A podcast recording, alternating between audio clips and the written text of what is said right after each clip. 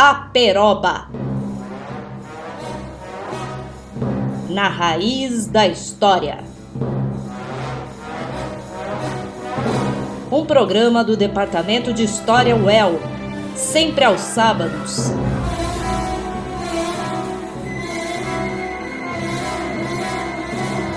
À uma da tarde. Olá, ouvintes da Rádio UEL FM. Aqui quem fala é o professor Lucas Gzebowski e começa agora o programa Aperoba, um projeto dos professores do Departamento de História da UEL. Escolhemos a marca símbolo da universidade para nomear nosso programa, simbolizando a árvore original do campus em Londrina. Assim como uma árvore é composta de suas diversas ramificações esse projeto integra atividades que correspondem ao trinômio das funções da universidade: o ensino, a pesquisa e a extensão. Nossa primeira temporada apresentará 12 episódios semanais que abordarão temas diversos divididos pelas áreas de estudos do Departamento de História. Falaremos de acontecimentos e personagens da história antiga e medieval, história moderna e contemporânea História da América e do Brasil, sempre com a companhia de professores do Departamento de História. Também teremos a participação de alunos do curso que integram o Centro Acadêmico de História. Venham com a gente descobrir qual é a madeira da nossa peroba. Hoje, aqui comigo está a professora Mariana Oliveira Arantes, que vai falar um pouco para a gente sobre o porquê de os professores do Departamento de História terem vindo parar aqui na Rádio Well. Bem-vinda, Mariana. Olá, Lucas, demais ouvintes. Pois é, o que nós estamos fazendo por aqui? Em primeiro lugar, estamos aqui porque o rádio ainda é um de nossos canais de comunicação mais eficientes e democráticos. O rádio permite o tempo imediato das informações. Ele não necessita de recursos caros e complicados para a transmissão, o que possibilita que mais pessoas possam desfrutar de sua companhia. Além da sua mobilidade, que permite que nos conectemos em qualquer lugar no carro, em casa, no trabalho, na rua. Existem diferentes versões a respeito da primeira rádio em funcionamento no Brasil. Há quem diga que nossa primeira rádio foi a Rádio Clube de Pernambuco, fundada por um grupo de estudantes. Há quem destaque os primeiros experimentos do Padre Landel de Moura, no Rio Grande do Sul, que foi quem iniciou as primeiras experiências transmitidas de ponto a ponto com som. Mas, de maneira mais abrangente, Roquete Pinto é considerado o pai do rádio no país. Nossa primeira transmissão radiofônica oficial aconteceu no dia 7 de setembro de 1922, quando o presidente Epitácio Pessoa discursou na cidade do Rio de Janeiro, em comemoração aos 100 anos da independência do Brasil. Após o discurso, seguiram-se emissões de música de concerto europeia para os apenas 80 aparelhos de rádio espalhados pela cidade. Alguns meses depois, no dia 20 de abril de 1923, nosso pai do rádio, junto com Henri Maurice, fundaram a estação de rádio chamada Rádio Sociedade do Rio de Janeiro, que era financiada com a ajuda dos ouvintes, que se tornavam associados e contribuíam com mensalidades para a manutenção da emissora. Nessa época ainda não era permitida a veiculação de anúncios pagos. Na programação constavam óperas, recitais de poesia, concertos e palestras culturais. O início do rádio no Brasil foi marcado por uma finalidade cultural e educativa. A Rádio Sociedade opera até hoje, porque por volta de 1936, Roquete Pinto doou a rádio ao Ministério da Educação e Cultura, que a renomeou Rádio MEC. Em 1932, o presidente Getúlio Vargas autorizou, através do decreto de lei número 21111, a comercialização de 10% da programação das rádios para espaços publicitários e passou a utilizar o rádio para veicular suas próprias realizações e ideias. O número de propagandas aumentou e o rádio se transformou em um negócio lucrativo, levando as emissoras a um desenvolvimento técnico. Muitos chamam esse período de época de ouro do rádio, entre os anos 1930 e 1940, no qual a programação foi modificada, tornando-se um veículo mais popular e de entretenimento. Foi nessa época que surgiram os programas de música popular que lançaram ídolos da canção, como a cantora Carmen Miranda e o cantor Orlando Silva. Também ocorreram mudanças na linguagem, que se tornou mais simples, direta e de fácil entendimento. Por mais que desde seus primórdios o rádio tenha tido um perfil educativo, foi só nas décadas de 1940 e 1950 que surgiram programas específicos de educação.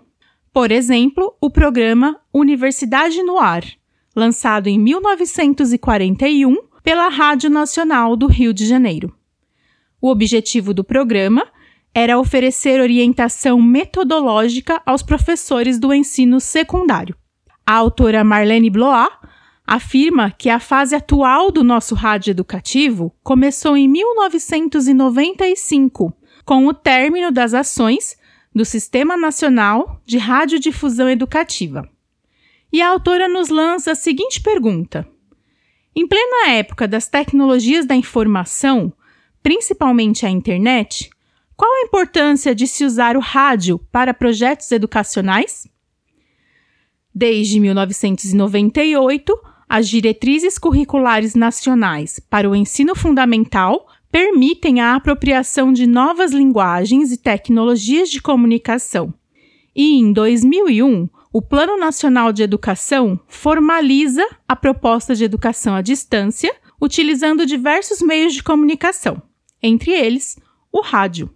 Assim, desde o surgimento do rádio, o governo brasileiro vem incentivando o seu uso na educação. Nos últimos anos, a radiodifusão foi ainda mais ampliada com o uso de satélites e redes de internet, sendo uma ferramenta poderosa na educação à distância. Nosso pai do rádio no Brasil sempre acreditou que o rádio é muito mais do que um simples veículo de comunicação. Nos idos dos anos 1920, Roquete Pinto dizia que o rádio é o jornal de quem não sabe ler, é o mestre de quem não pode ir à escola, é o divertimento gratuito do pobre, é o animador de novas esperanças, o consolador do enfermo, o guia dos sãos, desde que o realizem com espírito altruísta e elevado. Assim, Lucas, por mais que muito tempo tenha se passado desde essa frase proferida por Roquete Pinto, parece que é por isso que nós, professores e acadêmicos, ainda estamos por aqui, nas ondas da Rádio Well. É isso mesmo, Mariana. E para continuarmos nos nutrindo e nos conectando pela rádio educativa, contamos agora com a professora Maria Renata Duran, que vai nos introduzir nas Ondas da Modernidade com Luiz de Camões.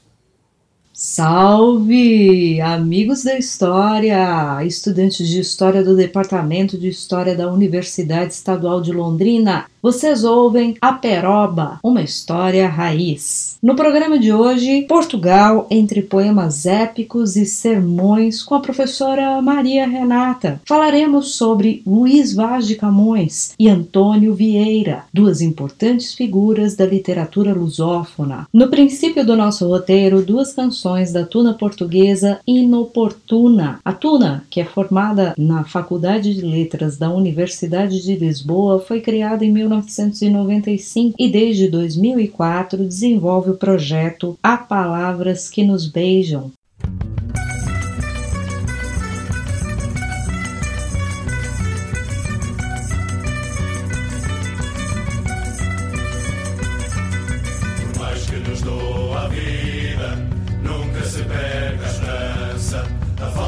confiança,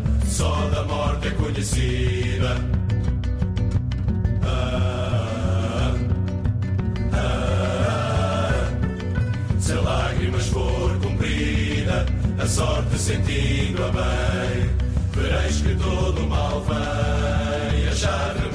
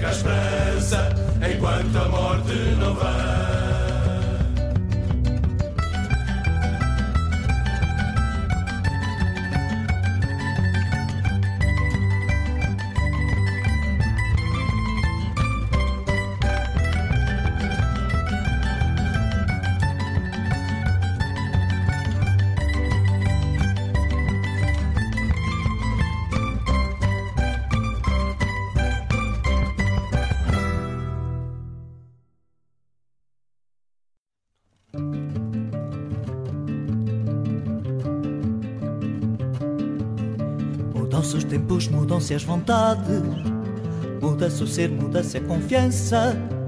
Todo mundo é composto de mudança, tomando sempre, tomando sempre novas qualidades. E se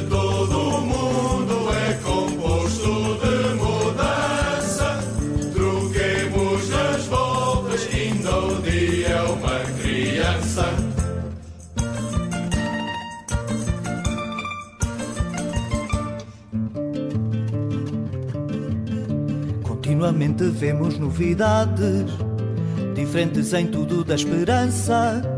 Do mal ficam as mágoas na lembrança, e do bem, e do bem, se algum houve a saudade. E se todo mundo é composto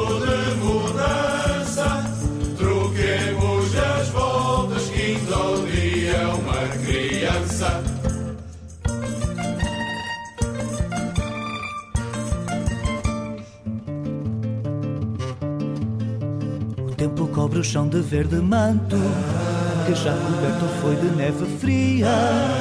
E em mim converte em choro doce canto, e em mim converte em mim converte em choro doce canto. E se todo mundo é composto de mudança,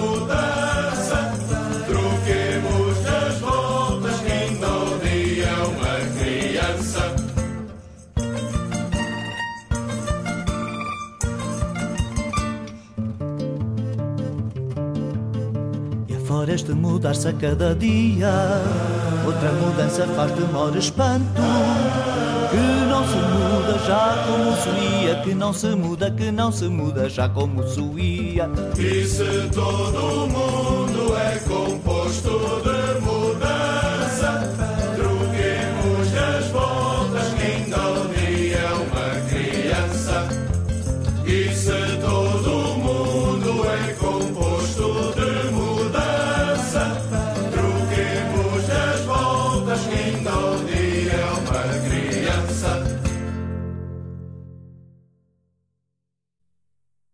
primeira canção que ouvimos foi um vilancete de Gil Vicente, aquele mesmo do Alto da Barca do Inferno. Nessa poesia, o que nós percebemos é uma referência ao imaginário lírico que antecede o período de Camões. Na segunda canção, mudam-se os tempos, mudam-se as vontades. Nós ouvimos uma poesia de Luiz Vaz de Camões. Oxalá tenha sido possível aos nossos ouvintes atentos perceber a diferença das duas canções, o quanto o primeiro autor, um grande dramaturgo que viveu de 1465 a 1536, faz uma ode à continuidade, à permanência e ao grande mistério da morte, e o segundo autor nos apresenta a mudança, o movimento, a metamorfose como mote inicial e essencial de toda a sua lírica. Luís Vaz de Camões nasceu em Lisboa no ano de 1517, morreu na mesma cidade em 1579. Passou cerca de 17 anos fora de Lisboa, do Malabar ao Macau, de Melinde ao Mekong. Em 1570 chega em Lisboa na maior força da peste, segundo Manuel Severin de Faria, um dos seus maiores estudiosos, e cujos manuscritos foram lidos por mim na biblioteca Houghton da Universidade de Harvard. Cego de um olho e com a algibeira praticamente vazia, o nosso Luiz de Camões vai ser acolhido pelos dominicanos. A grande obra de Luiz de Camões receberá uma primeira edição no ano de 1595 e uma edição revisada em 1598. Camões, ele serve de uma espécie de exemplo para vários autores do período, entre eles Miguel de Cervantes, que inclusive anotou o nome de Camões como uma de suas referências para o grande Quixote. A gente sabe que algumas versões dos Lusíadas foram publicadas em Castilha, com uma diferença aí de mais ou menos 20 anos, e portanto isso significa que havia leitores para Camões também nesse período. É interessante notar que esse épico que se apresenta como uma alegoria, então ele resume várias viagens portuguesas, contando apenas a viagem de Vasco da Gama, que aconteceu de 1495 a 1499, ele resume isso tudo e ele confere vários louros ao Gama e, portanto, criando uma alegoria de uma maneira espelhada nos moldes, né, na verdade antecipando os moldes das obras de William Shakespeare. Então, Shakespeare em geral, ele nos conta a história de dois grupos de personagens que vivem a mesma situação para nos dizer que aquilo se tornaria ou comédia ou tragédia. Ele faz esse mesmo movimento, contando pra gente a história de Vasco da Gama e em volta da história de Vasco da Gama a história de uma mitologia que tem em Vênus a madrinha portuguesa. Então a grande madrinha da expansão marítima de Portugal é a deusa do amor. É pelo amor que a conquista se fez. E a conquista se faz em relação a um antagonista único. Quem? Ba, o infiel, o desordenado, o bêbado, o desorganizado. Nessa figura de Baco, a percepção portuguesa em relação ao outro nesse momento. Contra o que é que os portugueses estão lutando? Contra o gentil, o moro, o infiel, que não é disciplinado, que não é organizado e que não segue prerrogativas como aquelas que nós vemos, por exemplo, a partir do Concílio de Trento. Então, o Concílio de Trento, que acontece em 1565, ele está próximo da primeira publicação da obra que ocorre em 1595. 30 anos depois, a gente também tem um movimento de disciplinamento e, no limite, de confessionalização, de organização e reflexão sobre o que se faz na Terra e de submissão desse modus operandi do homem ao outro. No canto 1, a gente tem, nós temos uma introdução e a ação principal do canto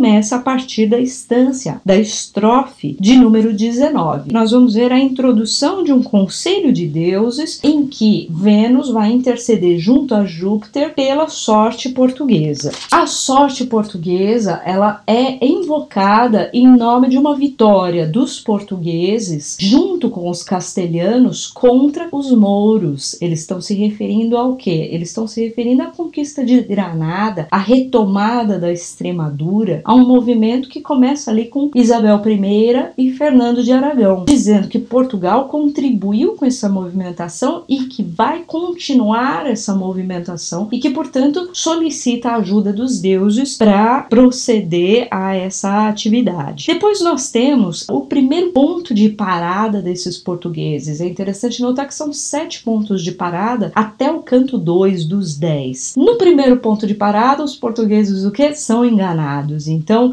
isso justifica, isso legitima a conquista portuguesa na medida em que demonstra o quanto o infiel precisa entender a necessidade de um acordo mútuo para a sobrevivência nesse mundo. Essas sete paradas nos apresentam uma geografia da África no momento, com nomes completamente diferentes daqueles que a gente conhece. Então, no canto 1, um, nós já ouvimos falar dos grandes barões assinalados, barões reconhecidos, barões com as suas medalhas de honra e etc., que passaram além da Taprobana. O que é a Taprobana? É o Sri Lanka. Se a Taprobana é o Sri Lanka, ele vai nos dar vários nomes de uma geografia que para nós hoje é conhecida, mas que na época tinha outros nomes. E isso é muito válido de notar, sobretudo para quem está interessado em estudar uma história da África. Por quê? Porque o português, num primeiro momento, ele não vai renomear esses lugares Ele vai reutilizar nomes que eram utilizados naquela época. Essas primeiras sete paradas são interessantíssimas do ponto de vista de como o ocidental vê o outro. De esse outro das Índias também estava em guerra e que a guerra desses indianos de alguma maneira legitima a tomada ou a conquista desses espaços. Estando em guerra, existe ali uma disputa de poder que cria uma série de injustiças e também cria uma série de tensões sociais que podem ser arregimentadas ou regulamentadas pelo disciplinamento que a própria religião católica ou religião cristã poderia trazer a esses locais. Então, uma das justificativas para a conquista ou para a expansão marítima que os Lusíadas nos apresenta é essa ideia de disciplinamento social que passa por uma espécie de ideário da justiça social baseada no conceito do amor e do respeito mútuo. Né? Isso teoricamente se apresenta dessa maneira. Se efetivamente foi assim ou não, bom, aí a gente já tem que comparar com outras fontes. Então vocês vejam só, no canto 1, um, a gente tem essa introdução que já foi apresentada para vocês. No canto 2, nós vamos ter a continuação da permanência dos portugueses em África, aí organizada ou conduzida pela presença das Nereidas na ilha de Mombaça. Nesse momento, nós temos a primeira vez em que Vasco da Gama vai rezar para Deus. Então, embora a mitologia é, se nos apresente como muito mais forte do que a presença de Deus em si, do Deus cristão e etc. Vasco da Gama, quando invoca algum Deus, ele invoca o Deus dos homens, o Deus católico, o Deus cristão, e isso vai ser utilizado, inclusive, segundo Manuel de Faria, como uma das justificativas pelas quais a Inquisição, que já existia, que em Portugal foi estabelecida em 1536, como um elemento central para que essa obra fosse aprovada. Então eles vão dizer, olha, embora ele se refira aos deuses pagãos, essa referência é uma referência literária. A referência real, digamos assim, quando os homens reais são apresentados, eles são devotos a Deus. Quando Gama solicita a ajuda de Deus, quem responde no canto 2, na verdade, é Vênus. E Vênus responde apelando a Júpiter para que interceda pelos portugueses em favor de uma expansão da cristandade nesse espaço. É importante que se tenha em mente que os Lusíadas é sobretudo uma obra histórica. É um épico que tenta fazer uma espécie de crônica portuguesa do mar. Então, desde a instância 19 do canto 1 até a, até a última instância do canto 10, o que nós vamos ver é uma história portuguesa sendo contada e recontada para justificar essa conquista. Uma história que começa como uma história portuguesa, sim, mas que também passa por uma história da ciência, uma história dos grandes reis da Europa, por uma história da cristandade. É interessante perceber que na instância 58 do canto 1, a gente vai ler de ver da gente forte o gesto e o modo. Para muitos autores, o que os Lusíadas faz é tentar apresentar uma percepção do outro. Estamos aqui no movimento do barco. Quem somos? Somos uma nação que não necessariamente tem um território, né? Então é uma espécie de segundo espelho também com Israel. Esse povo também é um povo prometido que abre espaço entre as ondas do mar, buscando através de seu profeta uma terra prometida, o preste João. E esse povo ele vai abrir os seus olhos para ver o outro, para ver quem é essa pessoa que ele encontra em sua frente, que ele encontra à proa do barco. Então, ela é uma história de navegação, ela é uma história que sempre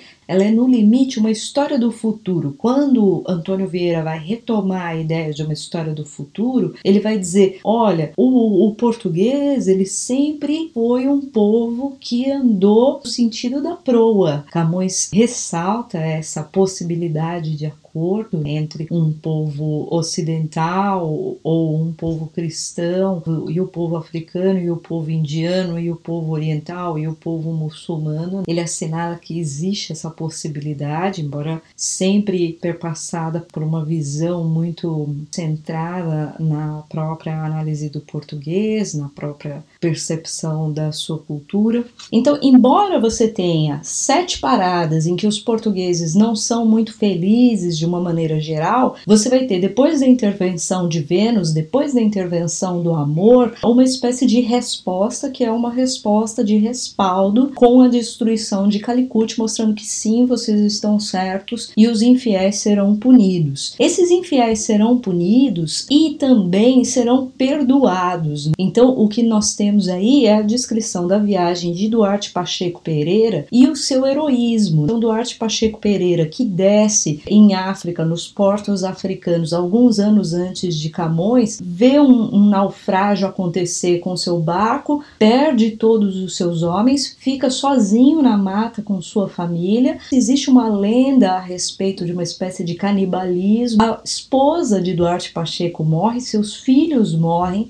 e Duarte Pacheco, num rompante de auto-punição, se embrenha na mata e se perde entre os infiéis. Então o que nós vemos é um Camões preocupado também com os portugueses que foram infelizes ou não bem-sucedidos em sua empreitada e que se autopuniram. Então ele vai nos mostrar um perfil, digamos assim, do conquistador ou do colonizador também como um aventureiro, mas ainda como um homem que sofreu, como uma conquista que não foi fácil, como uma missão missão civilizadora e cristianizadora que também não teve ou não contou com um processo simples e que não foi fácil, que não, não aconteceu sem o sofrimento dos portugueses. A ação principal desse canto acontece aí a partir da instância 64, quando enfrentam o seu último inimigo na cidade de Mombasa e depois se colocam na rota para Malindi. O que nós vamos ver é um rei que vai é, se dispor a finalmente receber Vasco da Gama. Vasco da Gama então convida esse rei a entrar no barco. Vasco da Gama não sai do barco jamais, ele é um herói que jamais deixa o território português, que é o território do barco. Existe uma prerrogativa na obra Os Lusíadas pela qual Conhecer por meio das naus ou conhecer a partir das naus é admitir uma transformação do movimento como o princípio do conhecimento. É quando a modernidade, com seu conceito de mudança constante, passa a ser identificado também com a percepção do que seja o saber. Se põe em vermelho com fábrica italiana em corte francês e na moda espanhola, que é a principal moda quando ele encontra esse rei, ele vai fazer um discurso para esse rei. Ele toma a palavra e para muitos autores esse é um momento crucial na obra. Por quê? Porque o rei de, do Melinde não interrompe Vasco da Gama em nenhum momento. Ouvir a palavra do outro vai significar aceitar a palavra do outro. E a voz nesse momento, ela é uma coisa muito importante. Para vocês terem uma ideia, a voz nesse momento, segundo o dicionário Covarrubias, que é um dicionário de 1611, ela significa o ar ferido. Então, quando você profere um discurso, você praticamente levanta uma espada e vence o outro pela força da sua voz. Ouvir o Gama proferir um discurso e ter esse discurso completamente ouvido pelo rei do Malinde vai significar que esse rei foi dominado e que ele aceitou essa expansão portuguesa, essa expansão da cristandade. Começamos então o canto 3. Vejamos, o canto 3 começa com uma retomada do poeta exigindo ou solicitando a intervenção das musas junto aos portugueses para que a partir daquele momento todos os reinos aonde eles parem também ouçam a voz de Vasco da Gama. A ação no canto 3, ela é muito mais ágil, ela é muito mais rápida. Ele já começa com Gama cantando a vitória em relação ao Melinde e depois ela traz uma espécie de um rememorar. Ele vai rememorar a sua narrativa para o rei do Melinde e também vai rememorar as riquezas de Portugal. Nós chegamos aqui e nós não somos qualquer pessoa. Embora estejam nas franjas da Europa, eles têm uma história, eles têm uma riqueza, eles são reis que foram honrados, que foram bem recebidos aonde foram e que sempre foram justos. Para isso ele recorre tanto a uma espécie de rememoração da geografia portuguesa, quanto também uma espécie de linhagem de parentesco que justifica as dinastias e, no limite, o absolutismo com muito mais força na Europa a partir de então. Essa descrição geográfica da Europa passa pelos Balcãs, pela Itália, pela França, pela Espanha, que é tida como a cabeça da Europa nesse momento. Então, pelos Lusíadas também é possível entender qual é a geopolítica do momento e por Portugal.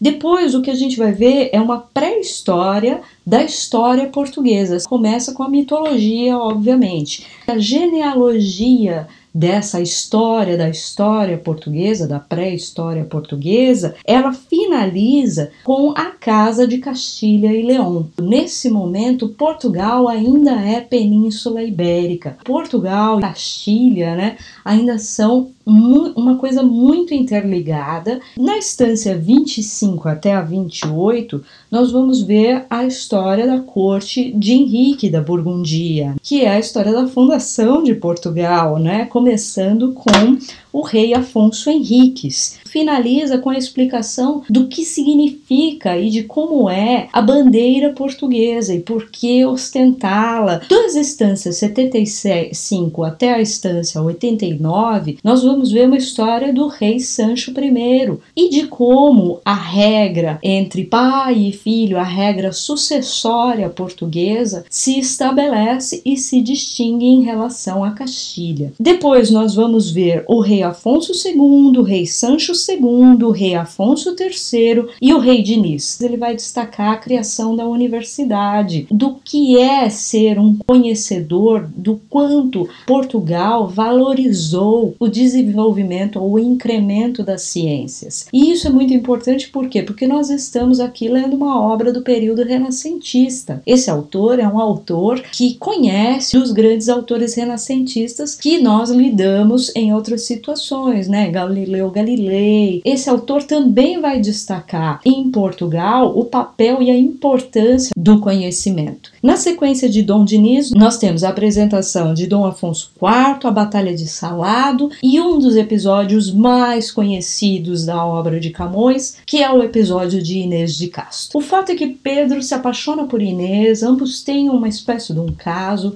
se tornam amantes, esse amor é conhecido, ameaça de alguma maneira a continuidade de Portugal, se arma uma emboscada contra Inês de Castro. Inês de Castro é morta na Rua do Arco da Traição, em Coimbra. E é engraçado perceber o seguinte: quando Camões evoca Inês de Castro para, de alguma maneira, perdoar Pedro, ele evoca uma nação que se torna extremamente cruel ou violenta, assim como Pedro, mas que só tem essa reação em função de um amor e de um amor desprendido de barreiras sociais. Ele se apaixona por uma mulher por quem ele não deveria ter se apaixonado. Ele se apaixona por uma mulher que não estava destinada a ele. Esse amor, ele acaba por se converter numa história trágica, porque Pedro não só vinga a morte de sua amante, como ele também embalsama o corpo de Inês de Castro e coroa essa rainha morta. E todos notam que Inês está morta, Inês é morta. Como coroá-la agora? A figura de um rei solitário, apaixonado, cujo amor se perdeu por conta de convenções sociais e que ainda assim manteve o Reino Unido, não deixou de amar os seus, mesmo com essa grande traição,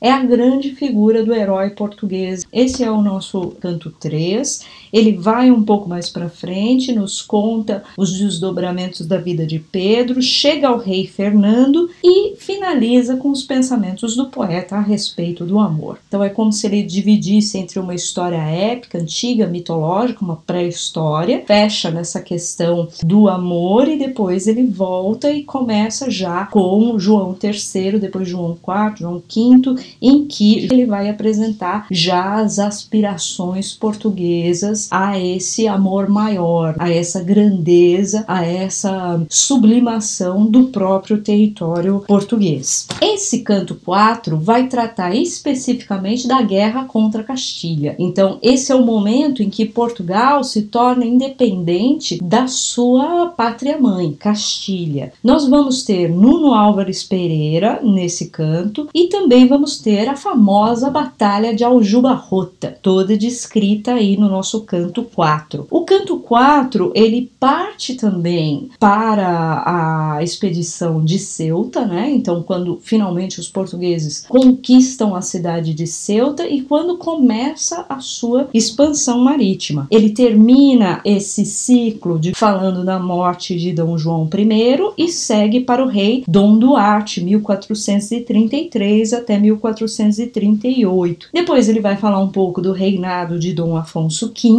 e da Batalha de Alcácer Quibir. Se o canto 3 é o canto dos reis fundadores, aqui é o canto dos reis conquistadores. E nesse ponto ele vai explicar para a gente um pouco como é que se dá a cristandade na Etiópia. Que nesse momento nós temos uma cristandade já na África. Essa cristandade é uma cristandade que segue um ramo que ficou conhecido como ramo nestoriano. Já há um diálogo com alguns movimentos que não foram denominados como movimentos reformistas, porque fogem da bandeira de Lutero, mas com movimentos de revisão dessa desse catolicismo. Finalmente, na instância 66, chegamos a Manuel I, Dom Manuel I, que reinou de 1495 a 1521. E aqui temos o sonho profético de Camões, é, aonde ele vai apresentar esse rei como um rei vitorioso. Manuel, então, fala com Gama no sonho de Gama. Gama diz: você tem um rei que aparece para um capitão de nau, assinalando como é que vai ser essa vitória e que Gama será um, um dos instrumentos dessa vitória. E Gama, desperto desse sonho, prepara sua viagem para partir, porque ele entende que ele desferiu seu golpe contra o rei de Melinde, conseguiu conquistá-lo e agora o restante vai ser é, mais bem sucedida. Nós teremos no quinto canto novo flashback, continua a narração de Gama para o rei do Malinde, só que em outras paradas. Quais paradas essas? Santiago e as ilhas de Cabo Verde. Esse canto quinto é um canto muito bonito porque ele apresenta uma descrição da natureza e da natureza do mar. Então, embora a gente tenha descrições de paisagens anteriores,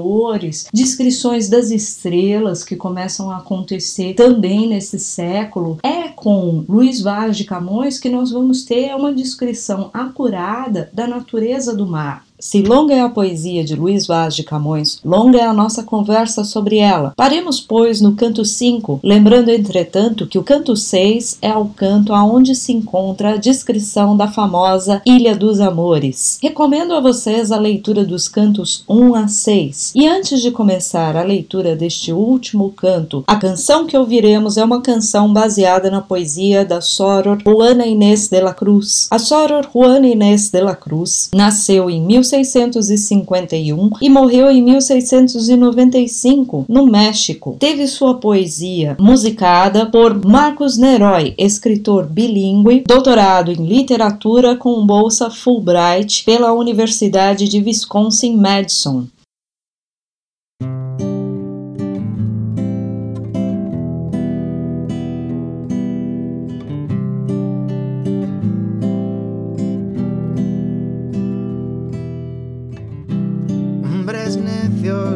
Acusáis a la mujer sin razón, sin ver que sois la ocasión de lo mismo que culpáis. Si con ansias sin igual solicitáis su desdén, porque queréis que obren bien, si las incitáis al mal, combatéis su resistencia y luego con gravedad decís que fue liviandad lo que hizo la diligencia.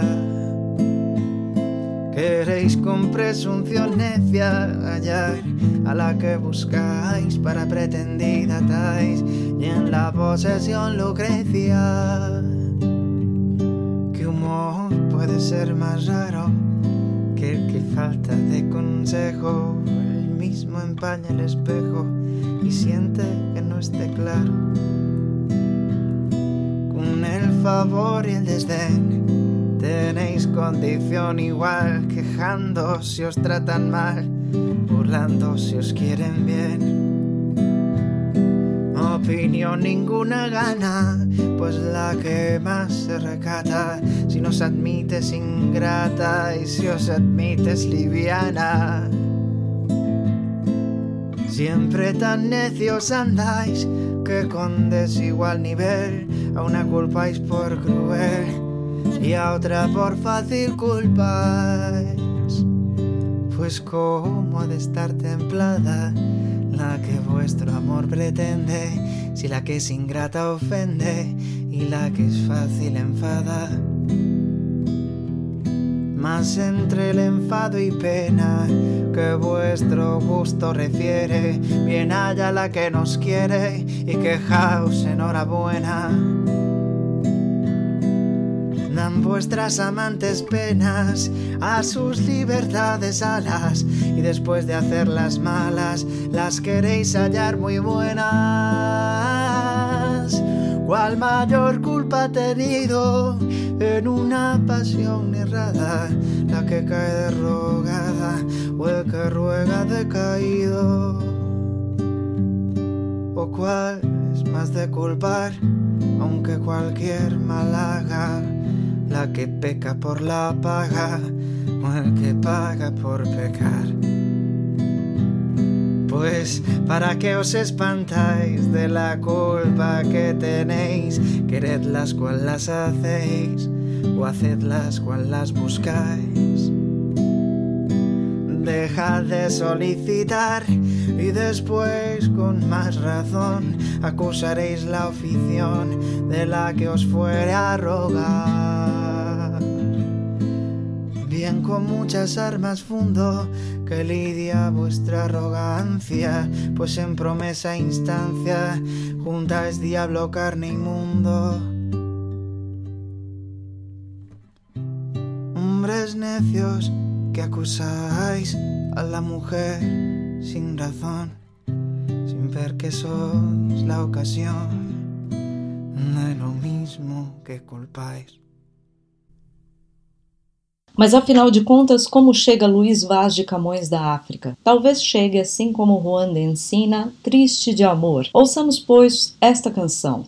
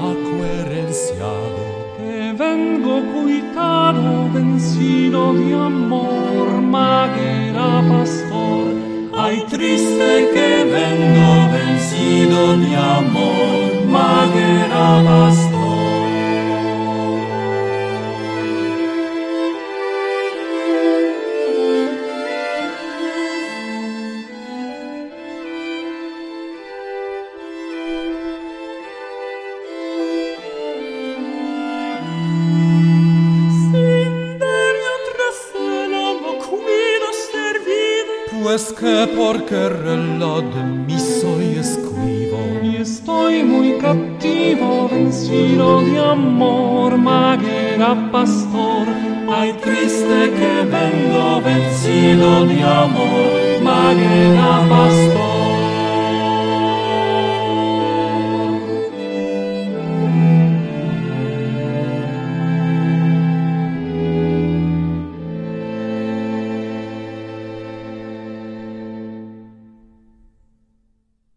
Canção que ouvimos, Ai Triste Que Vengo, é uma canção baseada numa poesia de Juan de Encina, poeta castelhano que viveu de 1468 a 1529 e que aqui ouvimos numa versão do grupo belga Collegium Vocale Gent, com arranjo de Michael Zielinski.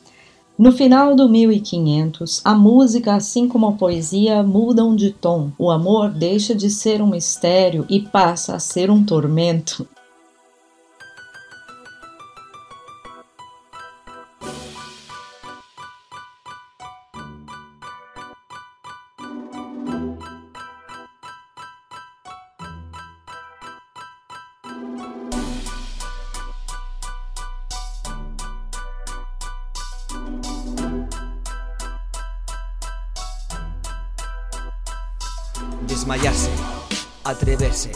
Furioso, áspero, tierno, liberal, esquivo, alentado, mortal, difunto, vivo, leal, traidor, cobarde y animoso, hallar fuera del bien, centro y reposo, mostras alegre, triste, humilde, altivo, enojado, valiente, fugitivo, satisfecho, ofendido, receloso.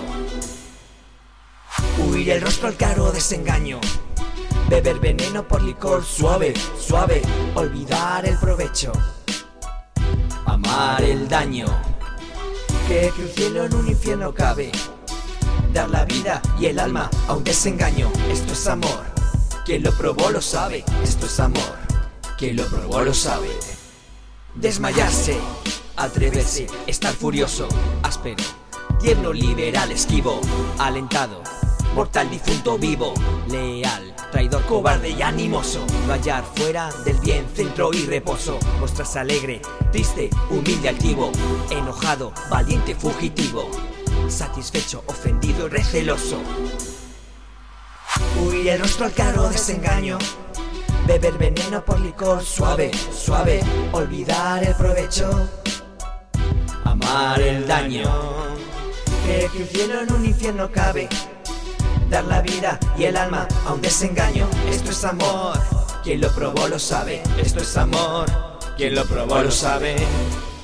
Furioso, esquivo, vivo, animoso, reposo, altivo, fugitivo, quien lo probó lo sabe. Desengaño, suave, daño, cabe, desengaño, sabe. Quien lo lo sabe. Lope de Vega, que se nos apresenta aqui pelo professor de Literatura e História J. Barroso. Lope de Vega nasceu em Madrid em 1562 e morreu também nessa cidade em 1635. A poesia que ouvimos é o seu soneto 126. Passamos, portanto, dessa tonalidade de modos e de humores de um Luiz Vaz de Camões que se encontra desencantado pelo processo de expansão marítima para um Antônio Vieira, que busca em sua literatura e também em sua ação política uma atitude muito mais positiva.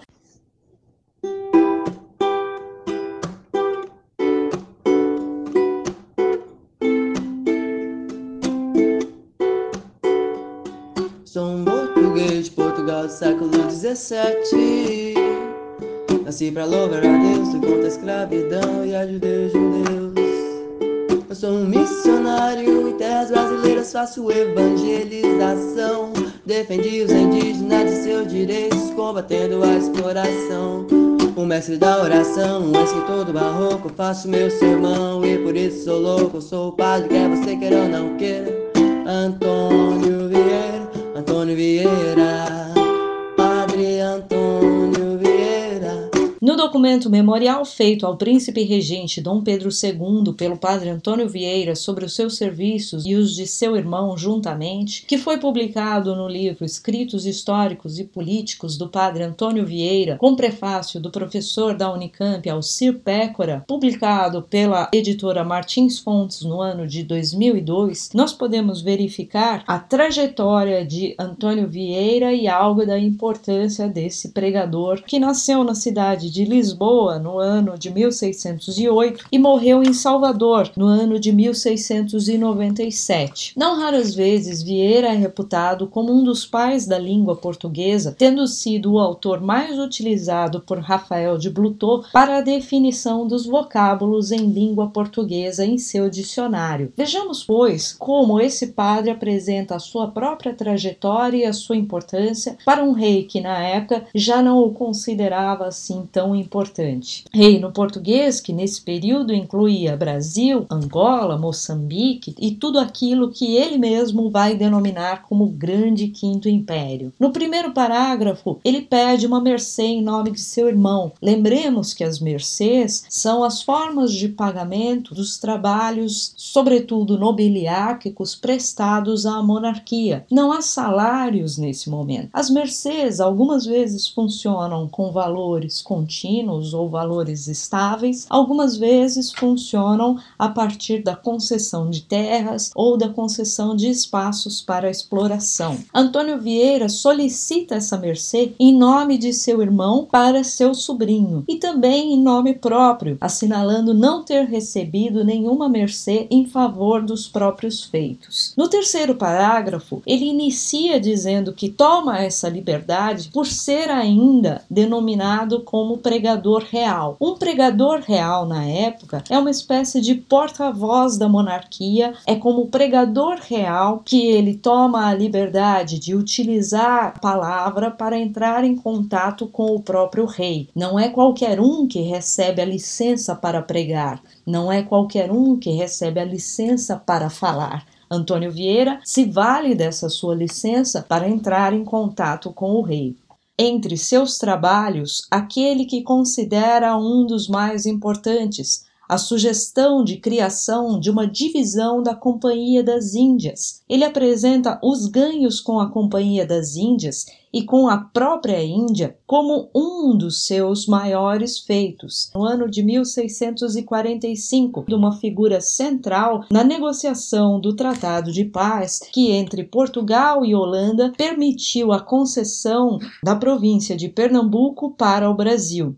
Lembremos que a disputa entre Castela e Holanda encontra seu auge quando se propõe a criação de uma companhia oriental e outra ocidental em prol da restauração de três espaços do reino português: Pernambuco, Angola e Índia. Em 1645, Antônio Vieira vai à França e à Holanda para observar a composição do Tratado de Paz pedindo uma concessão de porte português à França e logrando essa concessão, fazendo com que esses três territórios retornassem à possessão portuguesa. Antônio Vieira apresenta no Sermão a Santo Antônio um sermão a respeito da conservação de Portugal para Castilha e também da restauração de Portugal para o próprio Portugal. O que vemos também é uma exposição do que são os três estados na ordem monárquica ao longo daquele período que costumamos chamar de período absolutista. Veremos o que significa a nobreza, o estado eclesiástico e o que significa o povo povo, assim como os papéis de cada um desses estados na sociedade. Para Antônio Vieira, os dois primeiros estados teriam a obrigação, sim, não por direito de privilégio, mas por direito de moral, a pagar a taxação referente ao Estado. Ao povo, maior taxação só significaria uma sobrecarga que acometeria o próprio Estado de maneira ruim. Nesse sentido, o que vemos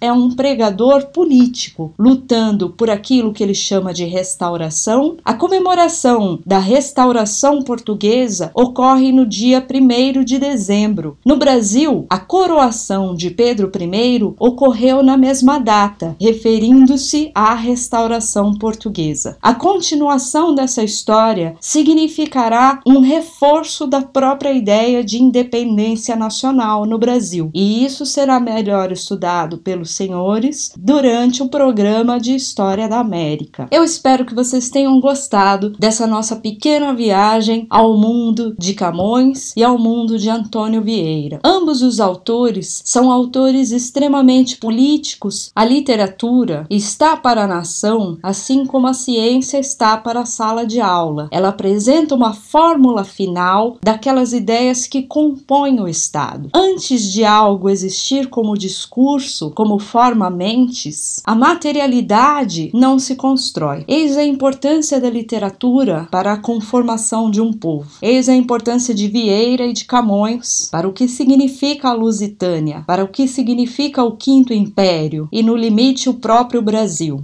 Quando vocês se sentarem para lerem os respectivos sermões de Vieira, assim como quando se sentarem para lerem os cinco primeiros cantos de Os Lusíadas, lembrem-se que para Camões as guerras não existem sem escritores, porque são eles que alimentam a esperança que faz com que o mundo mude.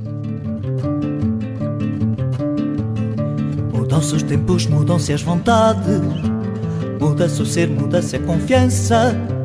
Todo mundo é composto de mudança, tomando sempre, tomando sempre novas qualidades. E se todo mundo é composto de mudança, troquemos as voltas, ainda o dia é uma criança.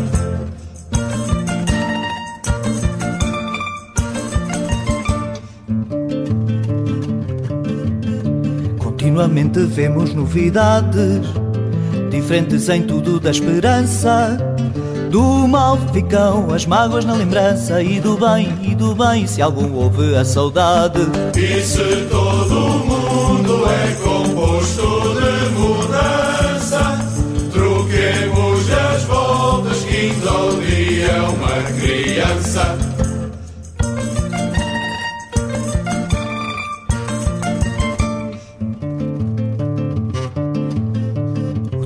cobre o chão de verde manto, que já coberto foi de neve fria. E em mim converte em choro doce canto, e em mim converte em mim converte em choro doce canto. E se todo mundo é composto de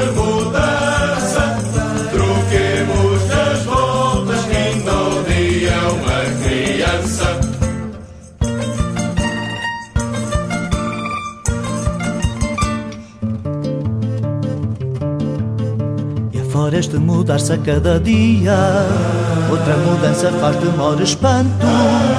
Que não se muda já como se ia, que não se muda, que não se muda já como se ia. E se todo mundo é composto de